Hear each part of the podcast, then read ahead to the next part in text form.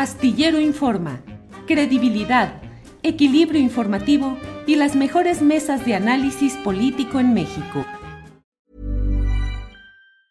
Everyone knows therapy is great for solving problems, but getting therapy has its own problems too, like finding the right therapist, fitting into their schedule, and of course, the cost. Well, BetterHelp can solve those problems. It's totally online and built around your schedule. It's surprisingly affordable too. Connect with a credentialed therapist by phone, video, or online chat, all from the comfort of your home. Visit betterhelp.com to learn more and save 10% on your first month. That's BetterHelp, H E L P. It's that time of the year. Your vacation is coming up. You can already hear the beach waves, feel the warm breeze, relax, and think about work. You really, really want it all to work out while you're away. Monday.com gives you and the team that peace of mind. When all work is on one platform and everyone's in sync, things just flow wherever you are. Tap the banner to go to Monday.com.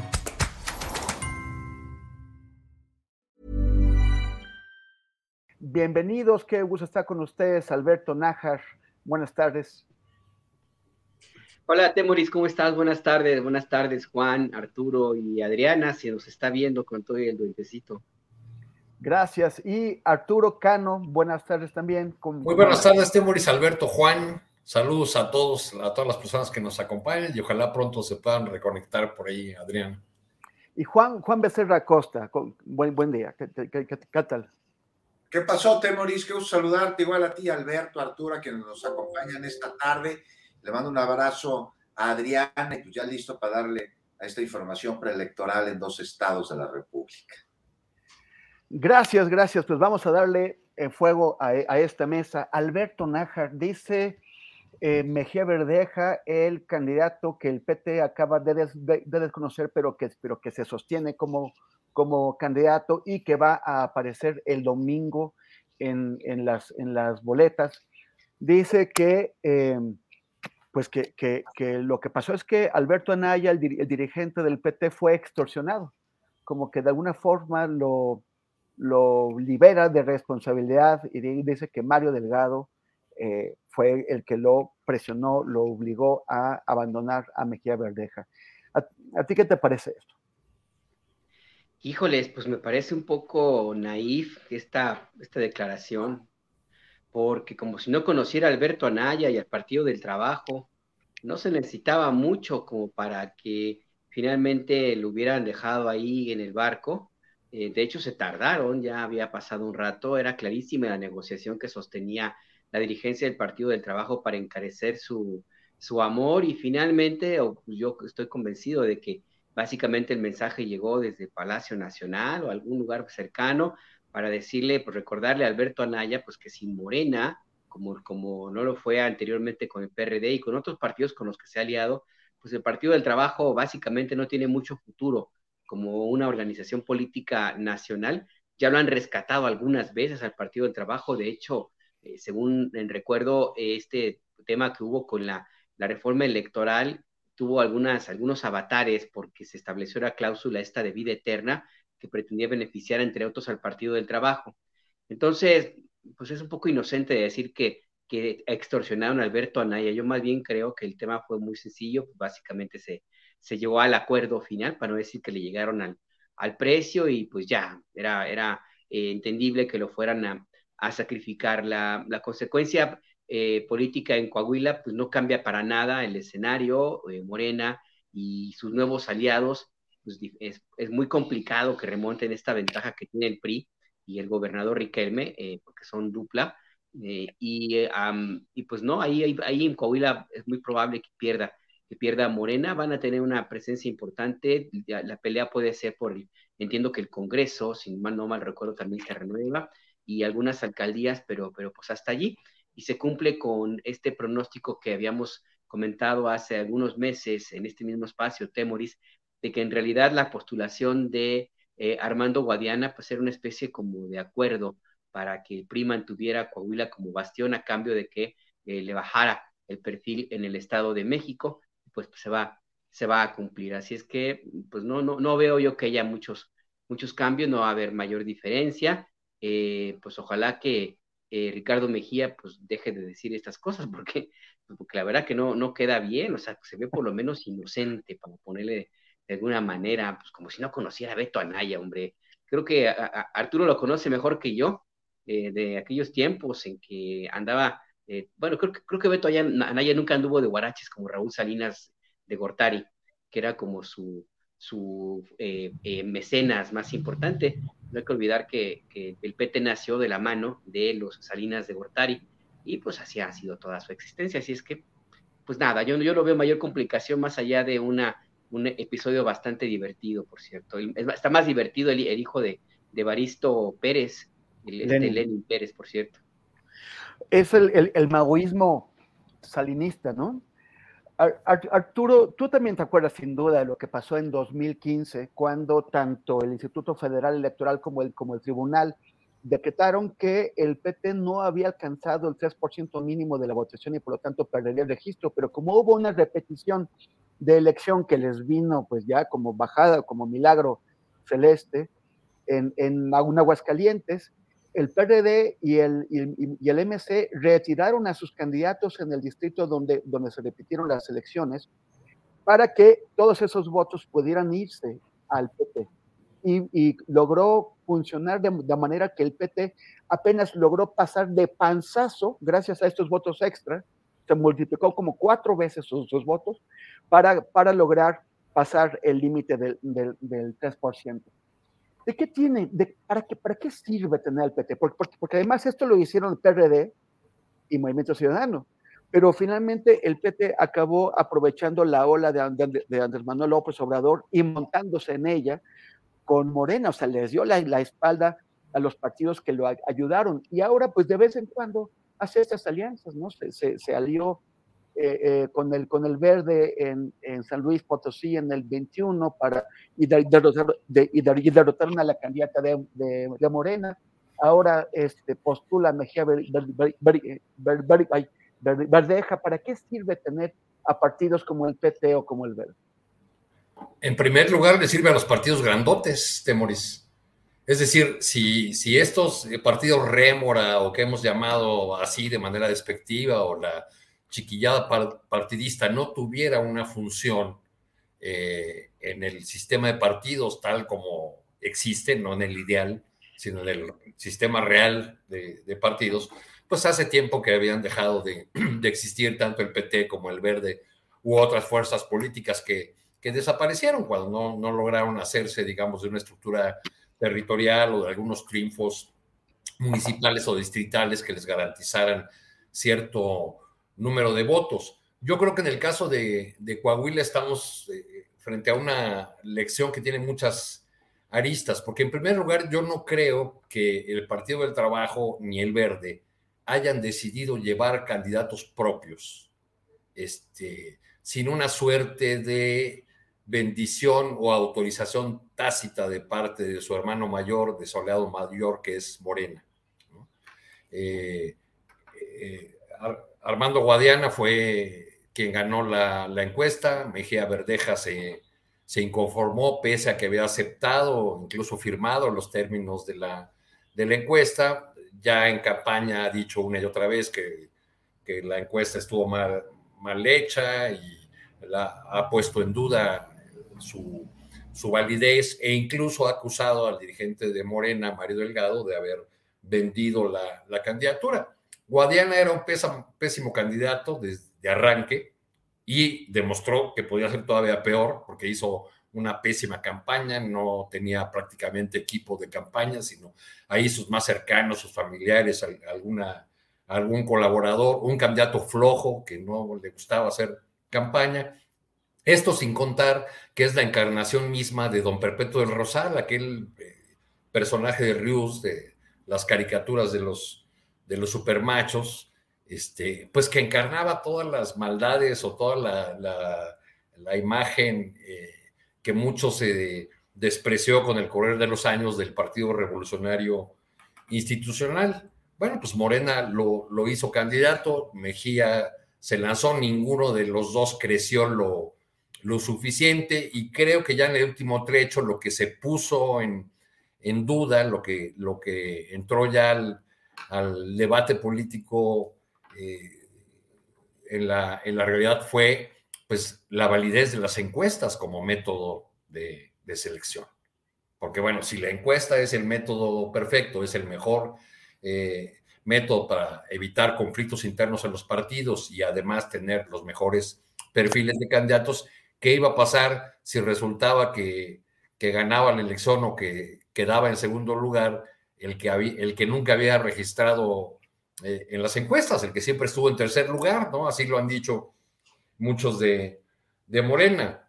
Por el lado de, de, Mejía, yo creo que apostó eh, a crecer su apuesta eh, por la, porque muchos perfiles o dirigentes de Morena en Coahuila se fueron sumando durante la campaña a, él, pero no le, no le alcanzó y no logró vencer esa imagen que tenía entre los coahuilenses de haber sido alguien que, eh, que si bien nació en Coahuila, pues había decidido hacer carrera política en otro lado, porque pues todo el mundo recordaba que fue candidato en, en Acapulco, de ahí el mote de, del acapulqueño, ¿no? Así le, así le decía.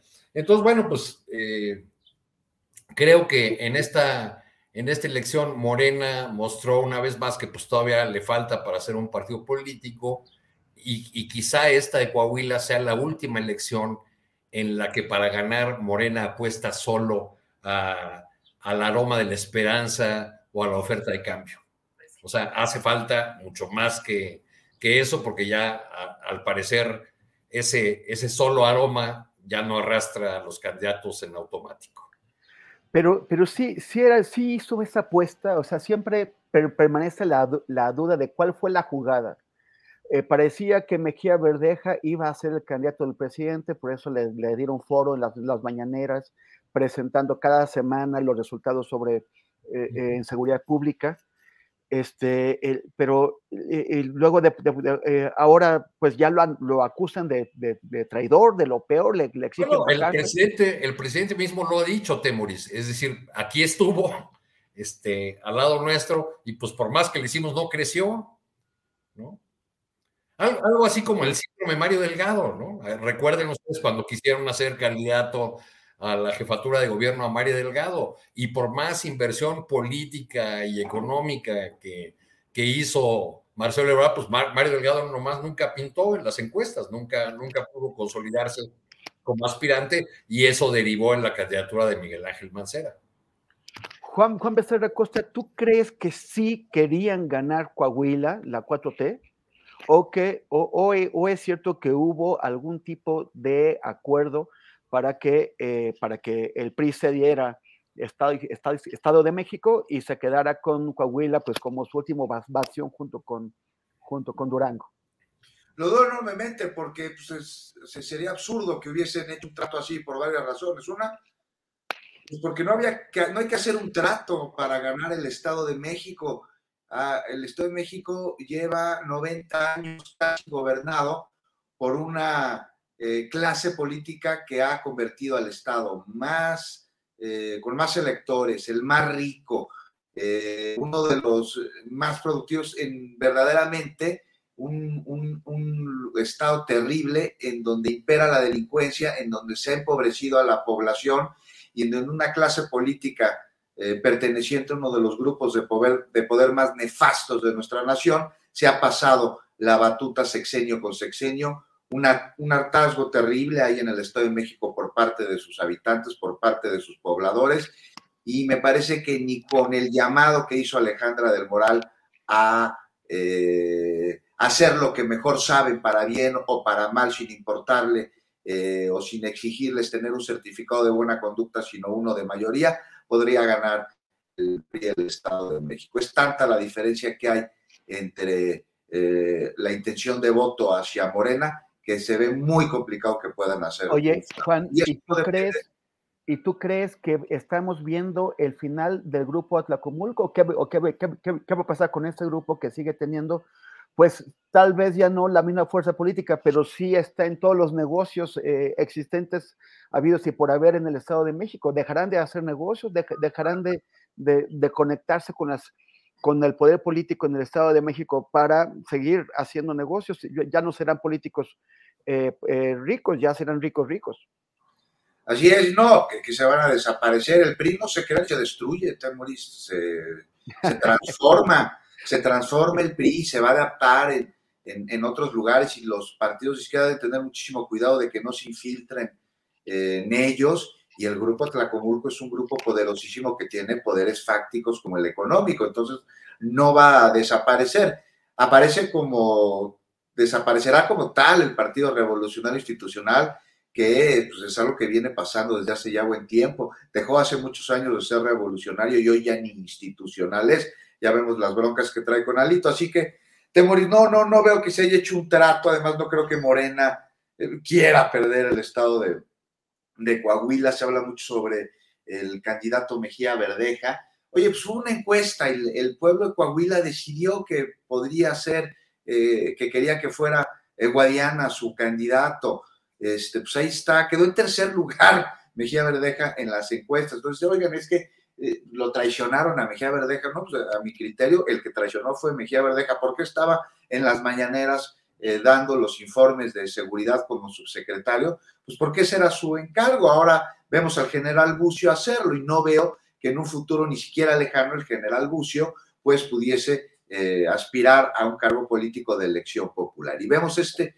este cierre de campañas en Coahuila, digo, está lo de Lenin el, fin de semana, lo de Lenin Pérez, fíjate que pude conversar con él el domingo, dijo que nadie le avisó, que ya por la tarde había podido hablar con la dirigente del Partido Verde, con Karen, con Karen Castrejón, pero que no le consultaron, pero que sigue en la boleta. Y así es, sigue en la boleta, aunque furioso. Y el asunto de Mejía Verdeja, que traen aún más cola, mira, aquí es distinto, al PT a él sí le avisaron no solo le avisaron tempranito ayer en la mañana, él ya sabía desde hace rato, de hecho, sé que hubo acercamientos por parte de Morena con Mejía Verdeja para ver si él tomaba la decisión de declinar a favor de Guadiana, de renunciar a la candidatura, cosa que evidentemente no sucedió, dando como resultado que el Partido del Trabajo, este, pues muy, como os dice su eslogan, esté del lado de Morena. Y aquí me parece, Teoris, que hay algo que destacar. Ambos candidatos siguen en la boleta y no solo eso, aunque sus partidos lo hicieron un lado, quien vote por estas organizaciones políticas en,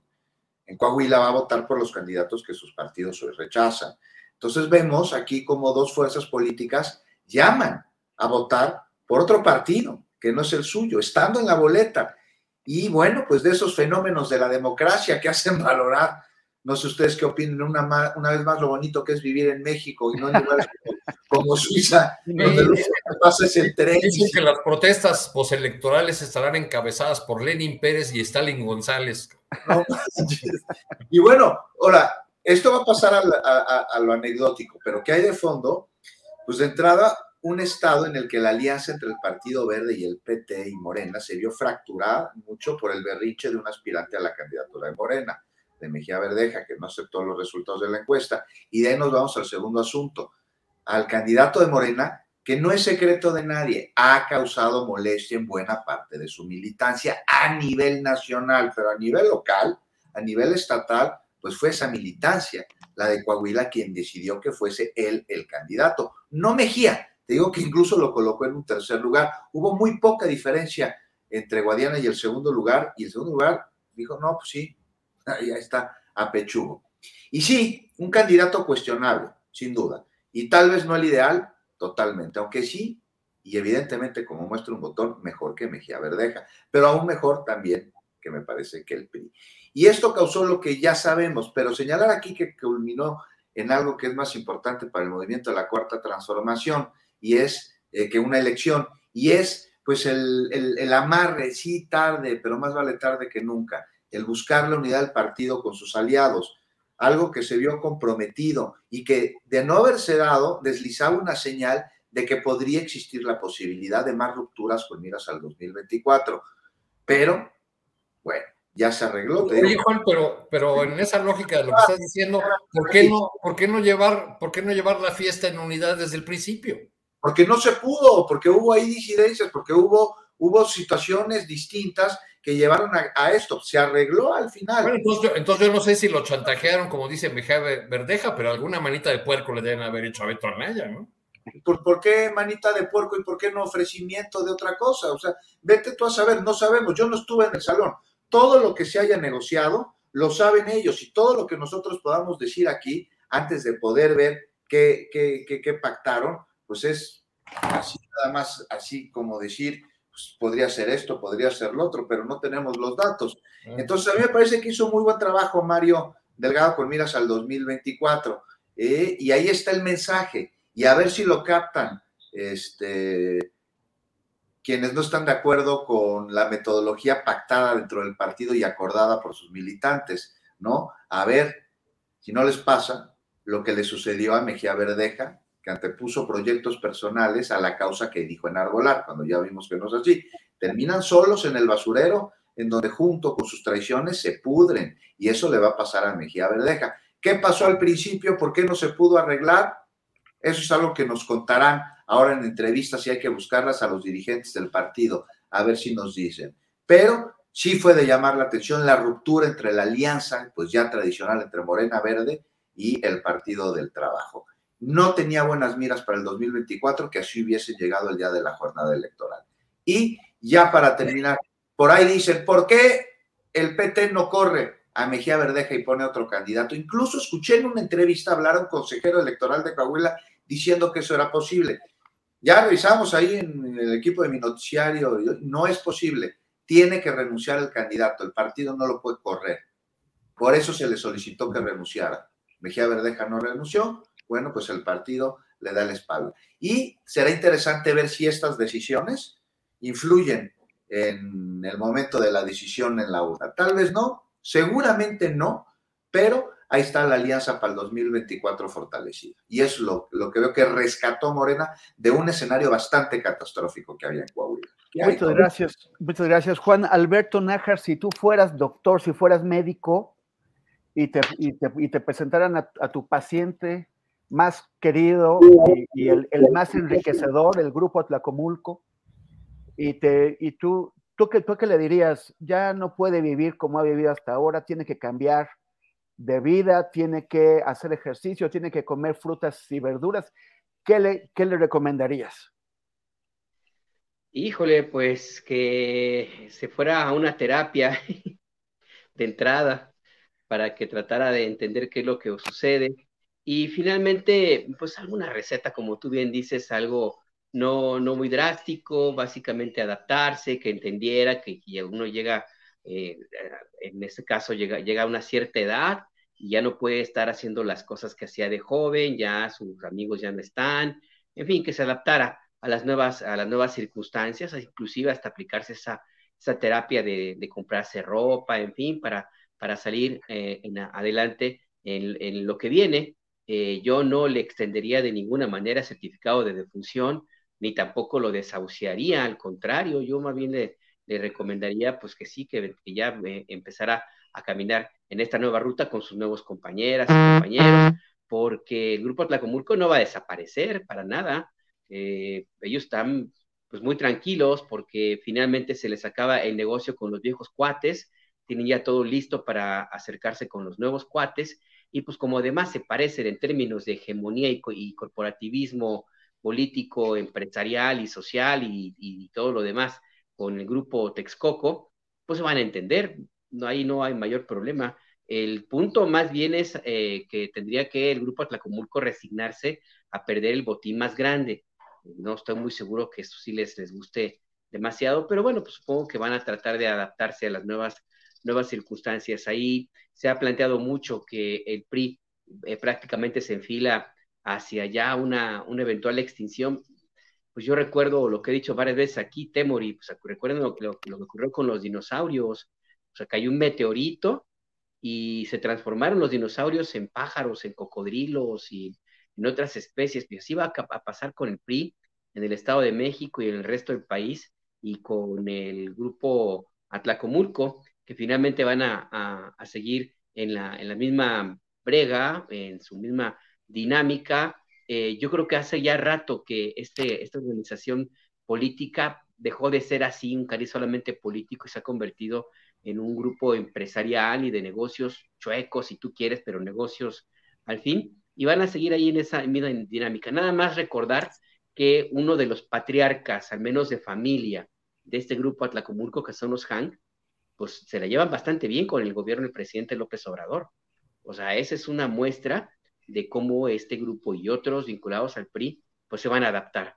Hay quien dice inclusive que el, Estado de México, el PRI va a ser como el primer botón de muestra de la cuarta transformación del PRI eh, y que va ya simplemente a, a, seguir esta misma ruta para sobrevivir, pues como han sobrevivido desde que fueron eh, fundados. Entonces, no, no, no veo un paciente, digamos, muy grave, sí lo veo delicado, si tú quieres con diabetes, pero que se le puede controlar y llevar una vida eh, bastante bien, con dieta, con ejercicio, en fin, cosas que yo creo que ellos sí están en el grupo Atlacomulco ya muy, muy claros que pues eh, soplan nuevos tiempos y hay que hacer nuevos socios y ya así en adelante, ¿no? Como diría eh, Don Corleone, ¿no? Para utilizar un término muy ad hoc de ellos, no, es, no es personal, son negocios. Entonces, pues ahí están ya, ahí está listo ya para lo que sigue. Arturo Cano, pero también hay reptiles que saben cambiar de piel, ¿no? Y de esa forma renovarse. Y, también, pues, dice eh, Alberto que eh, hay eh, similitudes entre el comportamiento del grupo Tlacomulco y el grupo Texcoco, al cual pertenecen Higinio Martínez y la candidata Delfina Gómez. ¿Tú, ¿Tú, ves estas similitudes? ¿Crees que los Tlacomulcos eh, serán capaces de cambiar de, piel y reaparecer con ropa nueva. Bueno, algún mexiquense en estos días que le he preguntado a amigos y contactos del Estado de México este, sobre esta disputa, me dijo en tono no tan en broma, híjole, pues ¿cómo ves esta, este último jalón de la disputa entre el PRI de Toluca contra el PRI de Texcoco? Este, algo así. Bueno, ¿cómo llegamos a esta, a esta recta final de la elección del Estado de México. Primero, eh, al parecer, por las últimas encuestas conocidas, la, eh, la carrera sí se cerró un tanto, aunque no eh, para que ocurriera ese escenario que anhelaban los priistas de caballo que alcanza gana, pero por las últimas encuestas disponibles, no habrá esa diferencia de 20 o más puntos que algunos estudios demoscópicos anticipaban.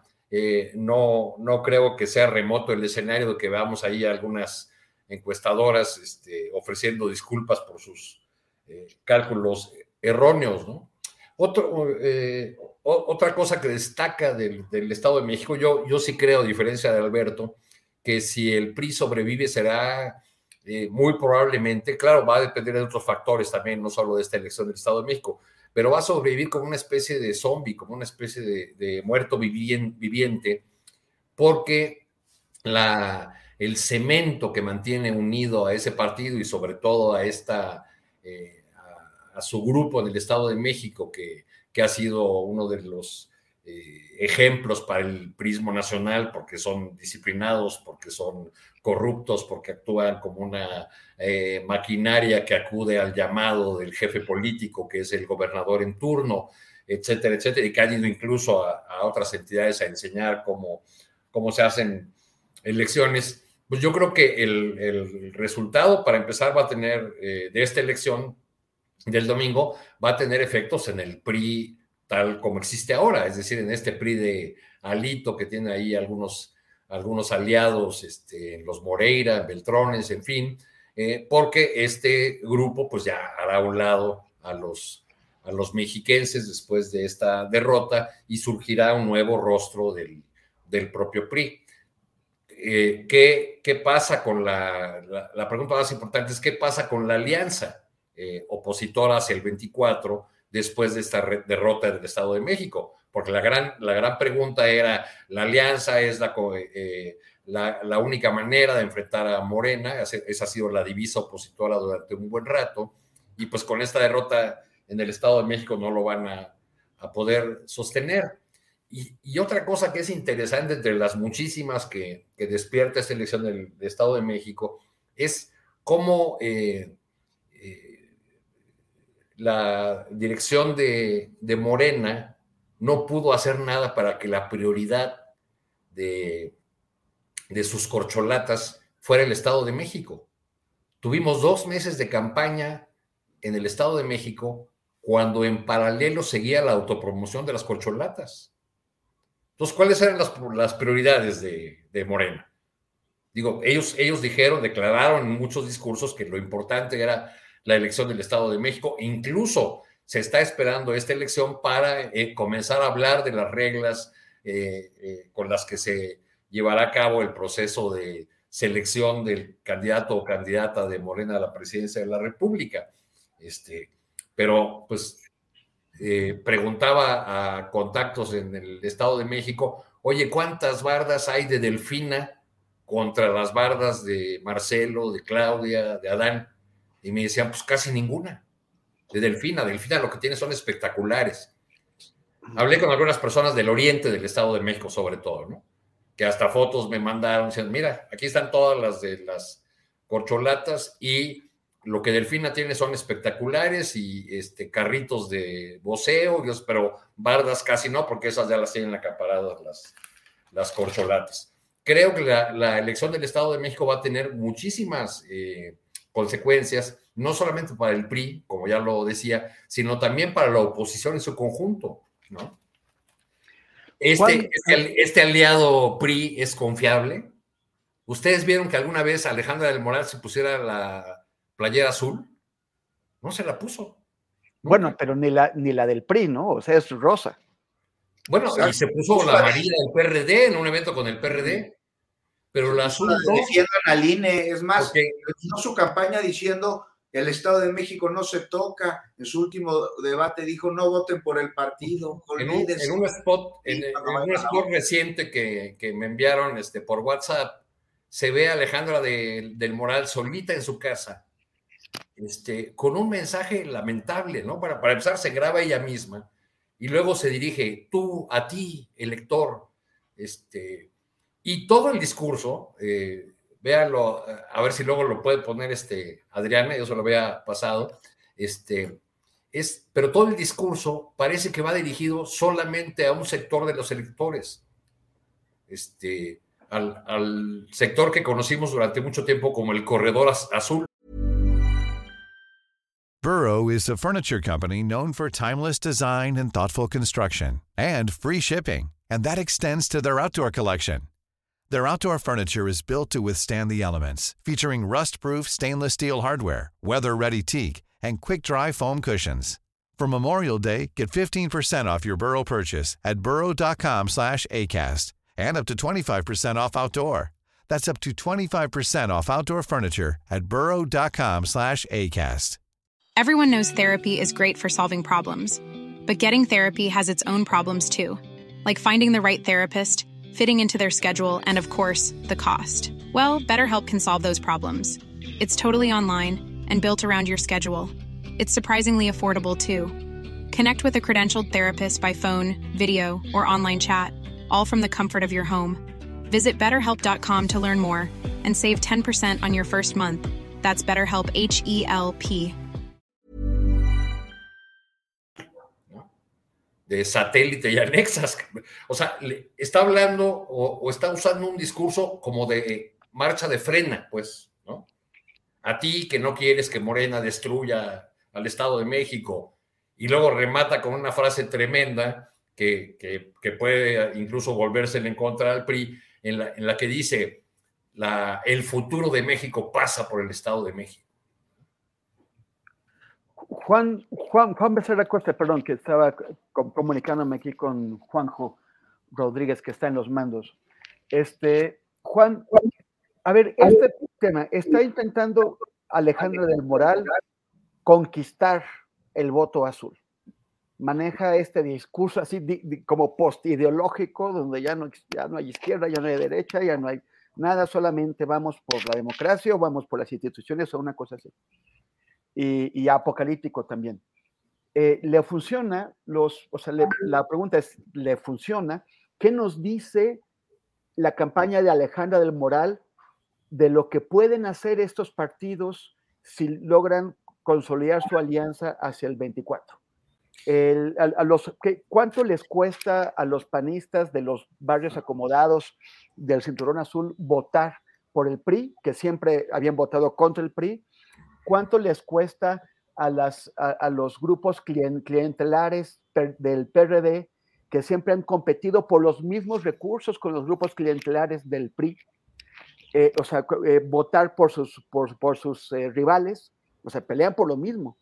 Y, por ejemplo, si hay candidatos panistas, como se, se supone que está acordado para a la presidencia y a la jefatura de gobierno de la, de la ciudad, en el 24, ¿cuánto les, les costará a los periodistas votar por esos panistas o a los periodistas? O sea, ¿qué tanta lógica tiene esta alianza? Es un, alianzas en donde sus bases sociales han estado históricamente confrontadas.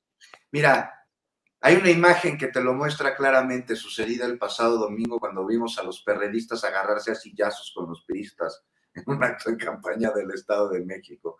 Hay que ver cuáles son las motivaciones, cuáles son las intenciones de cada uno de ellos. Generalmente son las mismas y no sé si no se pusieron de acuerdo en el pago del acarreo, eh, si no fue lo suficiente, si no fue lo pactado o si los lugares en los que se eh, determinó que se sentaran a unos y a otros no les gustó y se terminaron agarrando a sillazos. No es algo nuevo. Ya los hemos visto a los del PRD repartirse también así algunas candidaturas. Sobre el cinturón azul de esta zona que mencionas, con la de México, en el Estado de México, pues mira, o sea, si han votado históricamente en contra del PRI en el Estado de México, han votado por el PAN.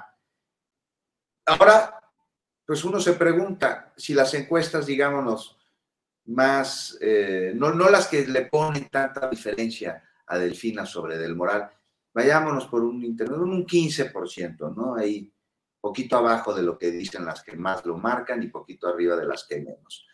Pues hay que preguntarse de dónde vienen las intenciones de voto de Alejandro Moral y en mucho es por ahí, que representa además un sector de la población del Estado de México mínimo. Sí habrá votos del PAN hacia el PRI, sin lugar a dudas, porque ven como única opción de voto, porque definitivamente no votarían por Morena, ni mucho menos por la maestra Delfina Gómez, por muchas, muchas circunstancias que si quieres podemos analizar en algún otro momento y que tienen que ver principalmente con fobias y filias políticas. Alejandra El Moral no utilizó los colores del PRI, Alejandra El Moral ha hecho un llamado a que la gente se olvide del PRI, como si el PRI no existiera.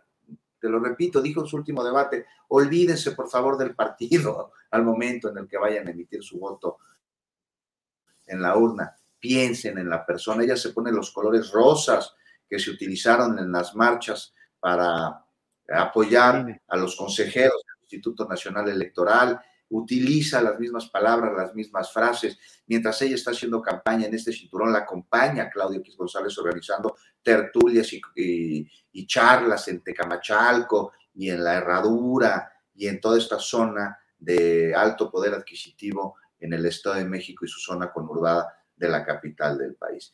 Y ya en territorio rural, ya en otros municipios, ya en otras poblaciones, la situación me parece que es muy distinta y me parece que muchas personas están aceptando los las, apoyos, por llamarlos de manera que no es otra cosa más que cochupos que da el PRI y los tinacos y las tejas y las despensas pero a la hora de votar a mí me parece que votarán por la maestra Delfina Gómez. Y aquí lo que ya nos tendríamos que poner a analizar, me parece, inmediatamente después de que termine la jornada electoral, es cómo le va a ser Delfina Gómez para poder gobernar y poder avanzar en un estado lacerado durante tanto tiempo, lastimado en absolutamente todos los lugares durante tanto tiempo, donde hay una descomposición social tal que por ejemplo lo que vimos hace un par de días un sujeto aventando un perrito, un cachorrito a una olla de aceite hirviendo es muestra de lo que está pasando en el Estado de México con la descomposición social. Y esto lo vimos,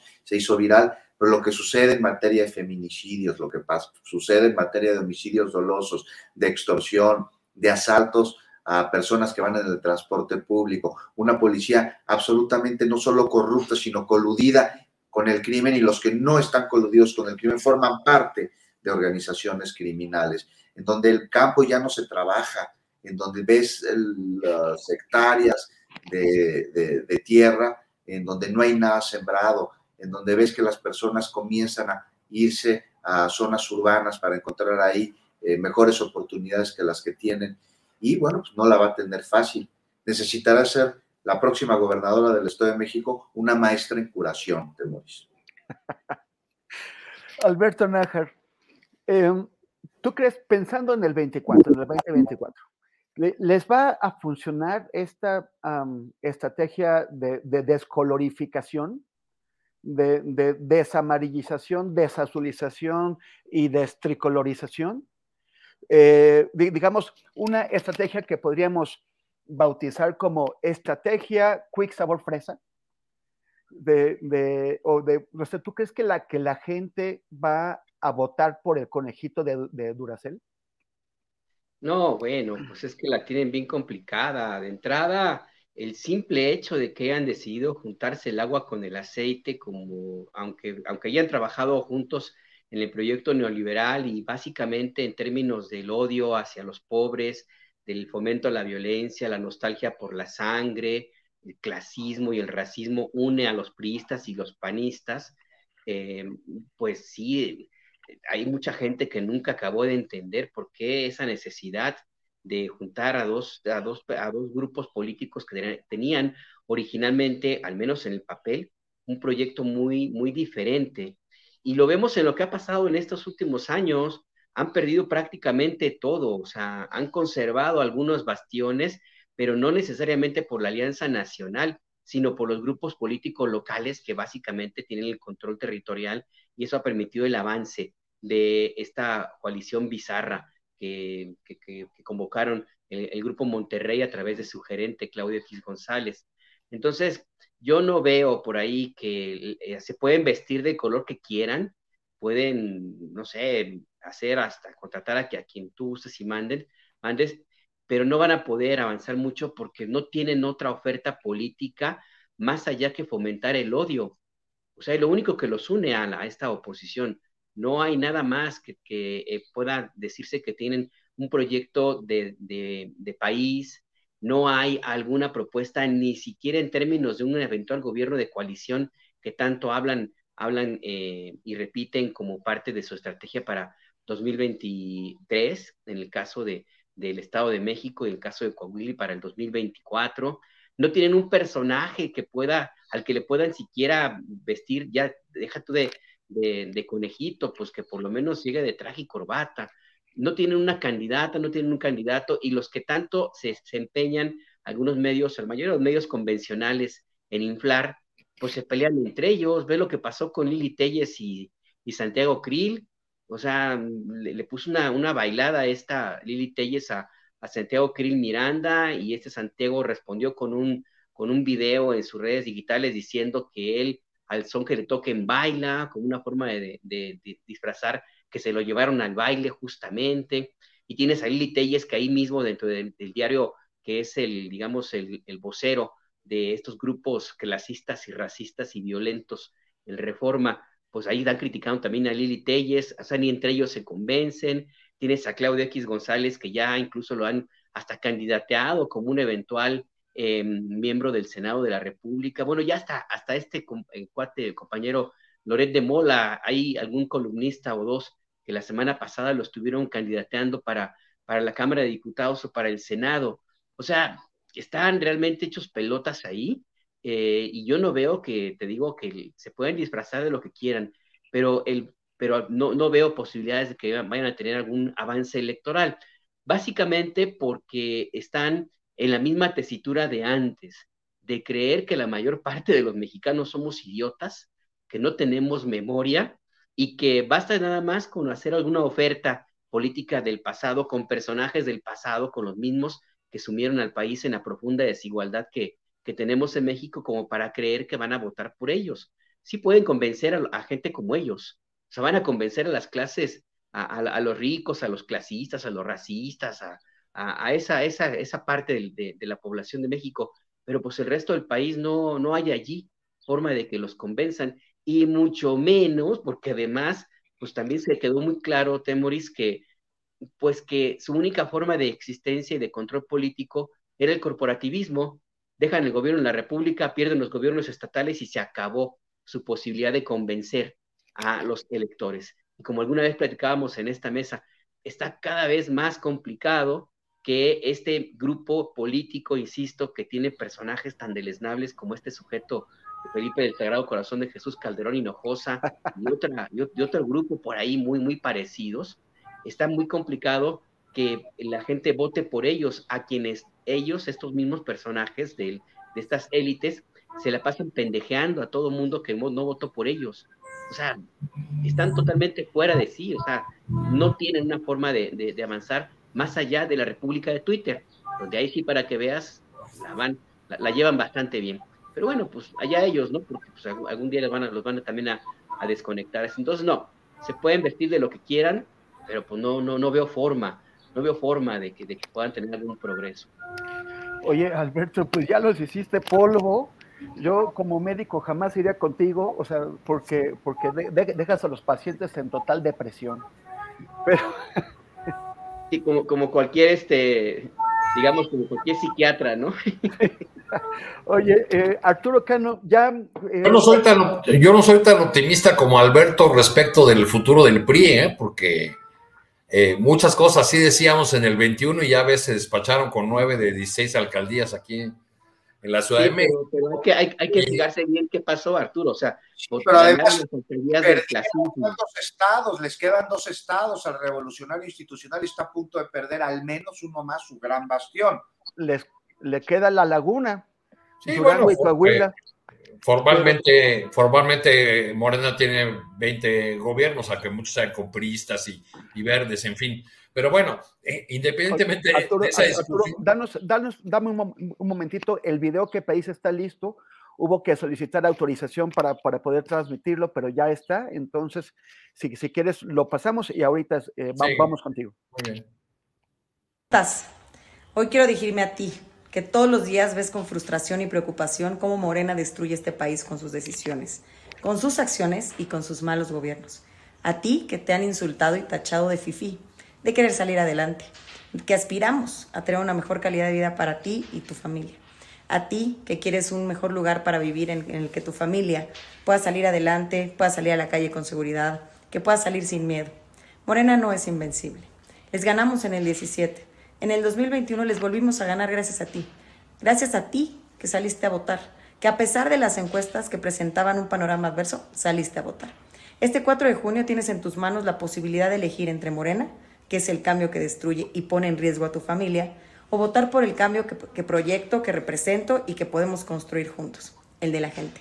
Nosotros somos más, pero votamos menos. Por eso esta vez es necesario que salgamos todas y todos a votar que lleves a tu familia, a tus amigos, a tus amigas, vecinas y vecinos. Esto no se trata de partidos, se trata de salvar a México, se trata de defender al Estado de México. No dejemos que llegue la ola de destrucción de Morena.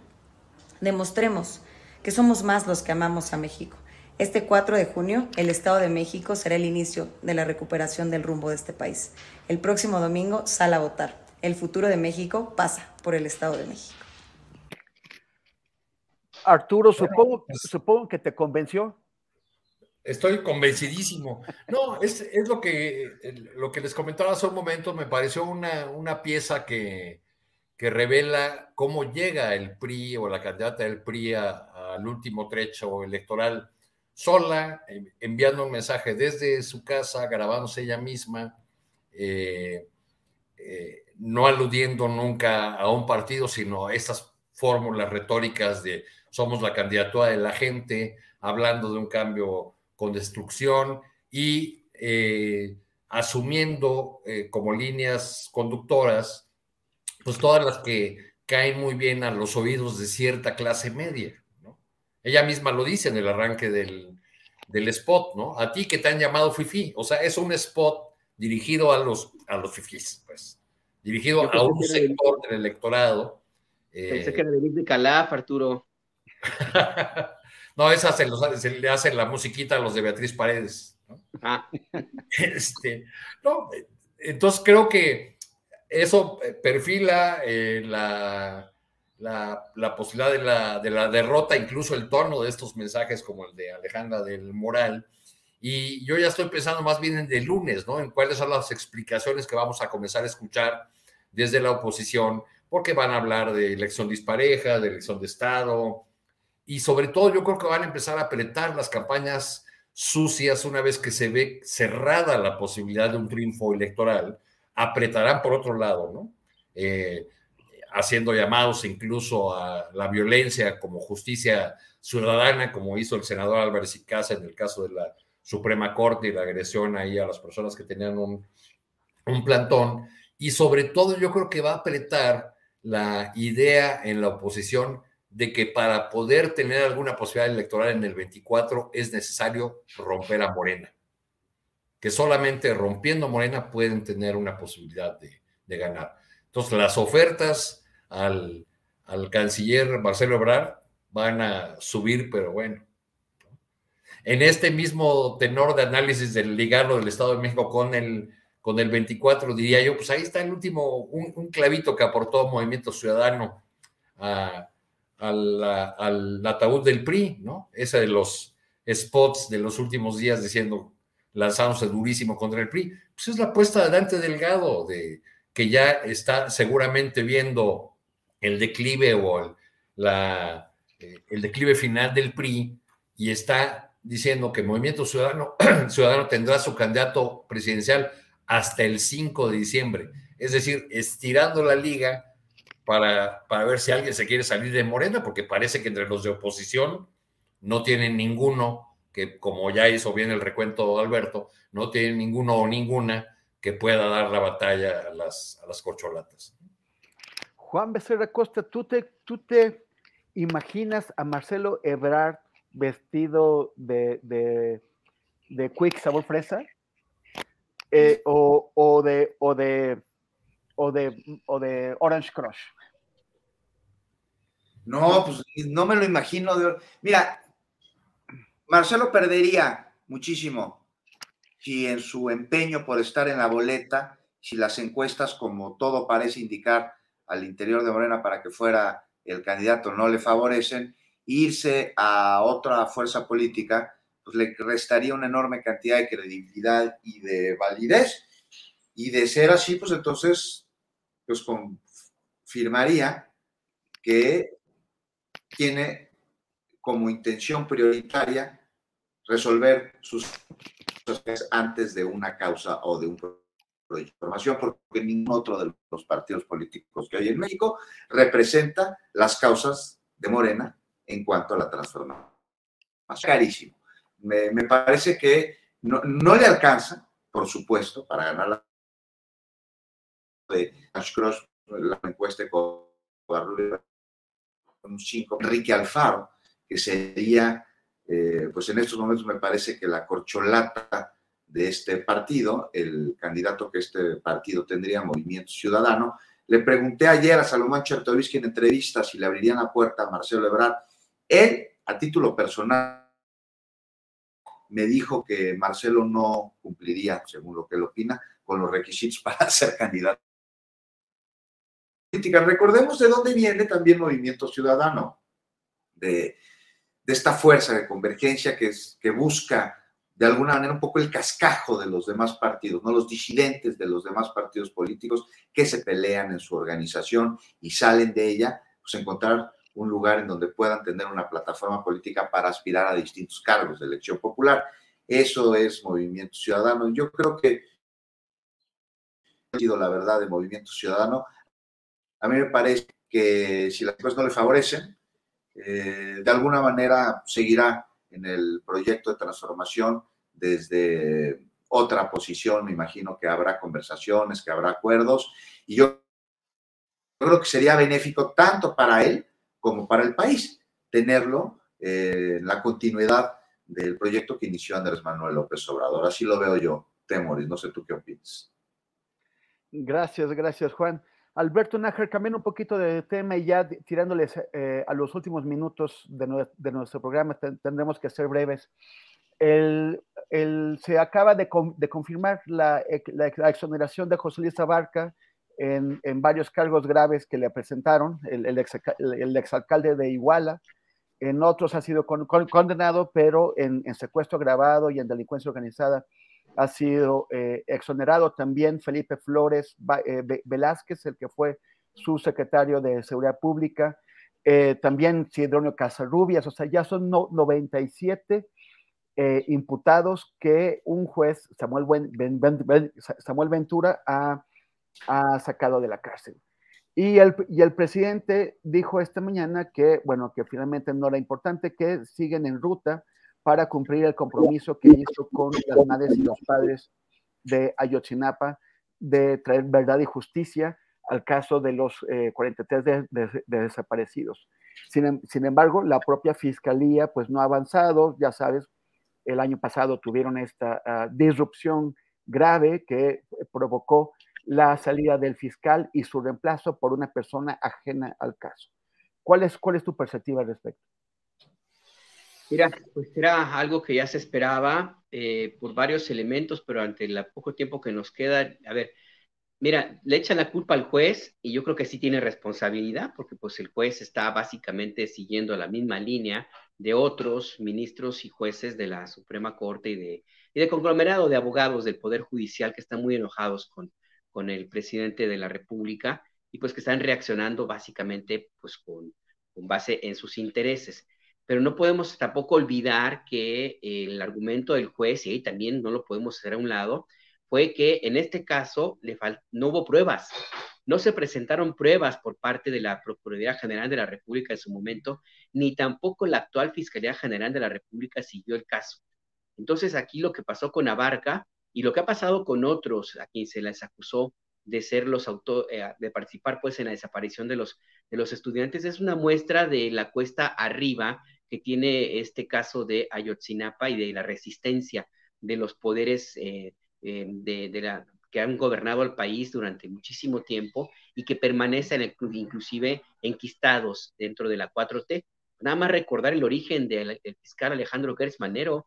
Él es uno de ellos, él es un personaje de las catacumbas, él es un personaje que protege justamente al sistema político de, que nos ha llevado a, la profunda desigualdad y violencia en nuestro país. O sea, es un, es un ente que le va a costar carísimo en términos políticos al presidente López Obrador y esta inoperancia que tiene el fiscal Gertz Manero, esta eh, también venganza que tienen los jueces y también la resistencia de los poderes que, insisto, que eh, están allí como a veces hasta como por encima inclusive de la voluntad presidencial, pues lo acabamos de ver con el caso de, de Abarca. O sea, sí, efectivamente el juez hizo de las suyas, pero la, la y luego la Fiscalía tampoco hicieron nada por enmendar este caso, no les interesa no les interesa el caso Ayotzinapa y van a contrapelo de un compromiso presidencial.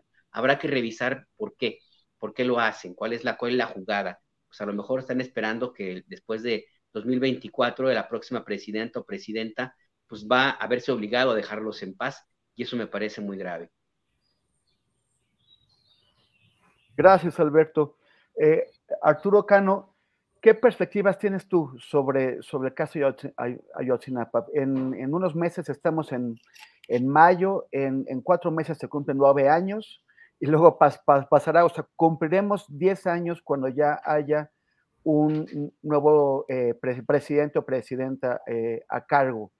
¿Queda tiempo para que, para que, se, para que se cumpla la, la promesa que hizo Andrés Manuel López Obrador en el Museo de Memoria y Tolerancia en, en septiembre de 2018? Hay una suma de acontecimientos que nos llevan a pensar que se aleja la posibilidad de verdad y justicia para los padres de Ayotzinapa. Este, este último eh, pase judicial, pero también el espionaje contra Alejandro Encinas, pero también la eliminación de órdenes de aprehensión, pero también la, eh, el maltrato y el espionaje a los, eh, a los, integrantes del grupo de expertos independientes. Entonces, pues creo que no, no hay eh, mucho lugar para, para, el optimismo, aunque en el caso particular de Abarca, pues hay que recordar que se queda en la cárcel, sobre todo por el caso del asesinato de un dirigente social igualteco, de Hernández Cardona, un asunto que, que fue denunciado en su, en su momento René, René Bejarano le fue a presentar todo el caso a Miguel Ángel Osorio Chong cuando era secretario de Gobernación, porque Hernández Cardona pertenecía al grupo político de, Bejarano dentro del, PRD. Es un, caso aterrador, espeluznante. Eh, en el caso particular de Abarca, como partícipe en la desaparición de los 43, pues habría que tomar con todas las reservas del caso, y lo, digo rápido sin ahondar en el asunto, porque pues realmente Abarca no mandaba en Iguala, ¿no? Si alguien dio la orden de desaparecer a los muchachos, pues fue los que realmente mandaban, no, no el que daba la cara en el cargo político eh, principal, pues ahí, ahí mandaban otros, eso se sabe hace mucho. Y por desgracia, pues yo veo que las posibilidades de tener eh, acceso pleno, total a la verdad y la justicia son cada vez eh, menores eh, y no digo nada nuevo, es lo que han sostenido desde hace un buen tiempo los padres y madres de familia de los 43 de Ayotzinapa. Gracias, Arturo. Juan Becerra Acosta, ¿tú crees que con el, los compromisos que ha adquirido el presidente con el ejército y con, las, con lo que hemos visto, la cancelación de órdenes de aprehensión contra militares, eh, eh, la, la, la, defensa a ultranza de la Sedena en, en relación con las acusaciones de espionaje, eh, eh, to todavía pod podremos ver que, que, se avance en el caso durante este tiempo. Eh, no, le, no le está heredando el presidente a su sucesor o sucesora una situ situación en la que el ejército va a estar más allá de, de, su control, al menos para llamarlos a cuenta en cuanto a, a crímenes como los cometidos en el caso de Yotzinapa. No veo que se pueda resolver pronto esta situación. No veo que haya la voluntad suficiente, porque si hay voluntad. Cuando uno habla de voluntad, o sea, no es todo negro o todo blanco. Hay voluntad, pero no la suficiente para que podamos desenmarañar este asunto debido a que hay militares involucrados en el crimen de la noche de igual, la desaparición de los 43 normalistas de Ayotzinapa, y ya hemos visto cómo los tentáculos de viejos intereses dentro de las Fuerzas Armadas de nuestro país impiden el desarrollo de las investigaciones para que se llegue a la verdad y con ello a la justicia. La última, las, cómo espiaron eh, las comunicaciones del subsecretario Alejandro Encinas, el subsecretario de Derechos Humanos, y a mí lo que me llamó la atención fueron las declaraciones del presidente López Obrador en la mañanera del día siguiente. De alguna manera me parece que lo minimizó, lo quiso hacer a un lado, dijo, nosotros no hacemos eso. Pues tal vez él no, seguramente, él no, y seguramente no ha autorizado ese tipo de situaciones, pero eso no quiere decir que, que no se lleven a cabo, que no se estén efectuando. Y si se están llevando a cabo, si se están efectuando, hay que poner el dedo en el renglón y hay que atenderlo. Evidentemente se ha intentado entorpecer el proceso para que pues viejos intereses e involucrados en este crimen no respondan ante la justicia. Y en ellos vemos a muchos militares que estuvieron ahí, que saben lo que sucedió, porque no solo es el crimen de la noche de Iguala, sino los crímenes posteriores en una bola de nieve de encubrimiento, de complicidad y de impunidad y de corrupción para intentar esconder y enterrar este asunto, que veo cada vez más difícil que pueda llegar a la luz la verdad de lo que sucedió. Entonces es un pendiente, es un pendiente de los más importantes de los compromisos del actual gobierno. Y no podrá darse una transformación en el país como tal, como se ha prometido, si no se sabe la verdad de lo que sucedió con los 43 normalistas y si esta cadena de impunidad, de corrupción y de tapadera posterior al crimen no se desmaraña. Temoris. Muchas, muchas gracias, Juan. Y colegas, ya nos acabamos el tiempo, ya no habrá postrecito en esta ocasión, espero que la próxima semana sí, pero eh, nos vemos. Muchísimas gracias, Alberto Nájar. Gracias, Temoris, Juan, Arturo, Adriana, a todos los que nos escucharon. Les dejo una pregunta. ¿Se va a disculpar Laira, Laida Sansores? ¿Sí o no? A ver. gracias, Alberto. Arturo Cano, muchas gracias. Muchas gracias, abrazos para todos. Oigan, ¿y a qué embajada se va del mazo? Pues a la más cercana, a su, a su amigo que, que, que vive en, en, el barrio de Salamanca, en Madrid, ¿no? A la belga.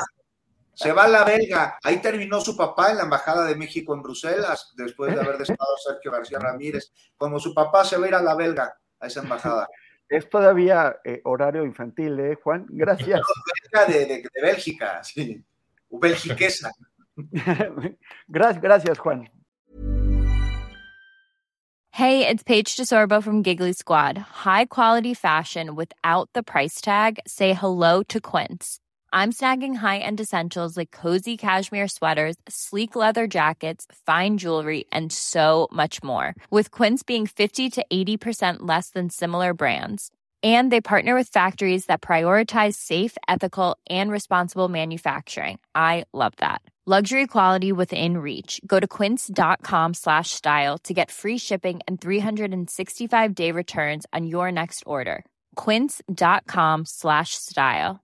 ¿Te preocupas por tu familia? Entonces, ¿por qué darles solo huevos ordinarios cuando pueden disfrutar de lo mejor? Eggland's Best, los únicos huevos con ese delicioso sabor fresco de granja, además de la mejor nutrición, como 6 veces más vitamina D, 10 veces más vitamina E y 25% menos de grasa saturada que los huevos regulares, además de muchos otros nutrientes importantes. Así que, dales los mejores huevos. Eggland's Best, mejor sabor, mejor nutrición, mejores huevos. Para que te enteres del próximo noticiero, suscríbete y dale follow en Apple, Spotify, Amazon Music, Google o donde sea que escuches podcast. Te invitamos a visitar nuestra página julioastillero.com.